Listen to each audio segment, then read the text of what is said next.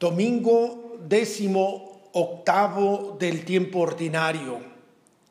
Nuestro texto narra la primera multiplicación de los panes. Dice el texto, al conocer la noticia de la muerte de Juan el Bautista, Jesús se alejó discretamente de allí en una barca y fue a un lugar despoblado pero la gente lo supo y enseguida lo siguieron por tierra desde sus pueblos. Al desembarcar Jesús y encontrarse con tan gran gentío, sintió compasión de ellos y sanó a sus enfermos. Cuando ya caía la tarde, sus discípulos se le acercaron diciendo, estamos en un lugar despoblado y ya ha pasado la hora. Despide a esta gente para que se vayan a las aldeas y se compren algo de comer. Pero Jesús les dijo, no tienen por qué irse, denles ustedes de comer. Ellos respondieron, aquí solo tenemos cinco panes y dos pescados. Jesús les dijo, tráiganmelos para acá. Y mandó a la gente que se sentara en el pasto tomó los cinco panes y los dos pescados, levantó los ojos al cielo, pronunció la bendición, partió los panes y los entregó a los discípulos. Y los discípulos los daban a la gente. Todos comieron y se saciaron y se recogieron los pedazos que sobraron, doce canastos llenos. Los que habían comido eran unos cinco mil hombres sin contar mujeres y niños. Ubiquemos el contexto histórico. Nuestro texto se ubica después de que Jesús se entera de la muerte de Juan el Bautista y también la consecuente soledad que pasa Jesús. O sea, el anuncio que Jesús ha hecho con palabras y acciones no ha encontrado la acogida que cabía esperar. Y entonces este aislamiento de Jesús tendrá para Mateo un interés cultural. Jesús sale del retiro para curar a los enfermos, y alimentar milagrosamente al pueblo. Él sintió compasión de ellos, después de lo cual volverá a retirarse para orar, como lo menciona versículos más adelante de nuestro texto de este domingo. Es una escena llena de simbolismo Jesús aparece así como el sumo sacerdote de la nueva alianza que bendice, cura, alimenta al pueblo. Dios en Jesús se compadece del hombre y responde con misericordia. El estado del hombre afecta su corazón.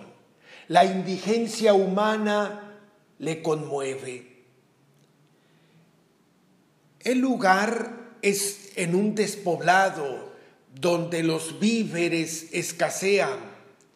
Aquí se alude precisamente al desierto, donde en otro tiempo Dios alimentó a su pueblo.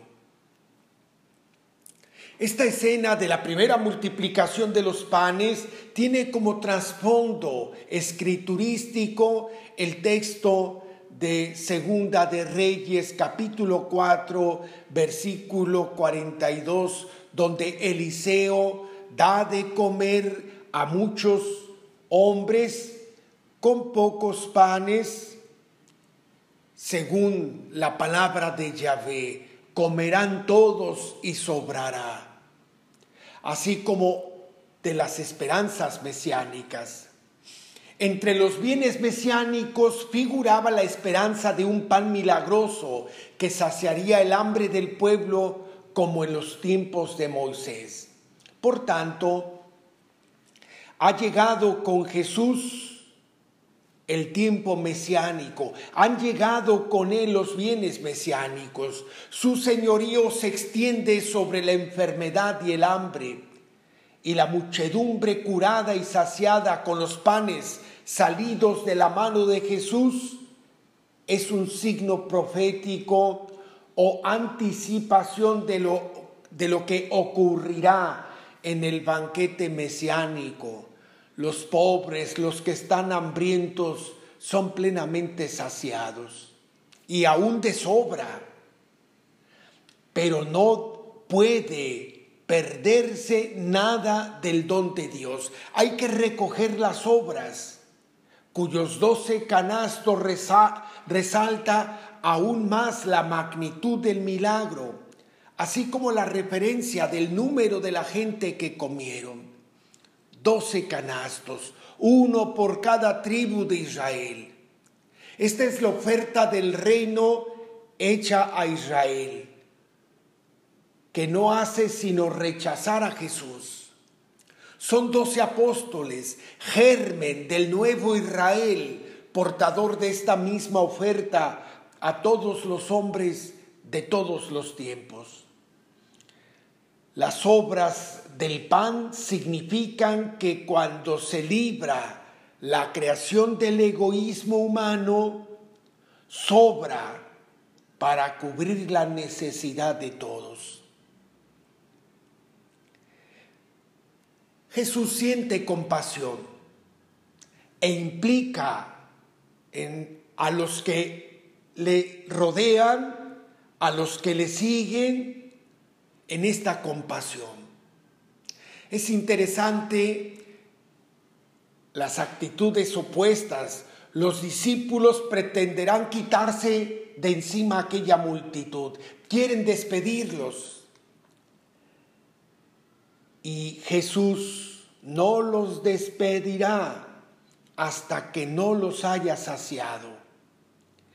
Y Jesús quiere enseñar a sus discípulos y asociarlos aún más a su actividad. Ellos deben darles de comer. Ellos descubren que apenas tienen que, con qué comenzar, pues son pocos los víveres que traen consigo. Y el protagonista no es la muchedumbre, no son los discípulos, sino Jesús, que toma lo poco, ora, bendice el pan y los peces, los parte y a través de los discípulos los reparte. Las palabras de Jesús sobre el pan tienen un acento eucarístico. Dice, tomó los panes, levantó los ojos al cielo, los bendijo y partiéndolos.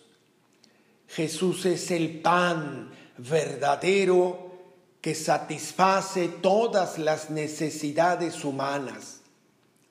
Además del contenido eucarístico, el relato tiene una dimensión social. Jesús se compadece de la multitud. Jesús sabe dar gracias. La Eucaristía anticipa el festín escatológico en la medida en que es comida compartida y gesto sacramental. Curioso porque los discípulos dice para que vayan a comprar y Jesús no es que indique la compra, sino que da. Sentarse en la hierba es un gesto de personas libres, no de esclavos. Pues bien, aquí pudiéramos, a partir de este texto, dejarnos cuestionar por la palabra si comparto la compasión de Jesús si soy capaz de educar mi mirada para ver el hambre y el sufrimiento de mi pueblo, si sintonizo con su misericordia y su compasión. En su nombre y bajo su poder actúo ayudando a los demás. Lo hago gratuitamente porque gratuitamente he recibido todo del Señor. ¿Qué significa para mí celebrar la Eucaristía? Es realmente la fuente y el culmen de toda mi vida de fe. Oración. Mueve mi corazón a la compasión, Señor. Ya desde hace tiempo que paso indiferente de lado a tantos hermanos que sufren enfermedad y hambre.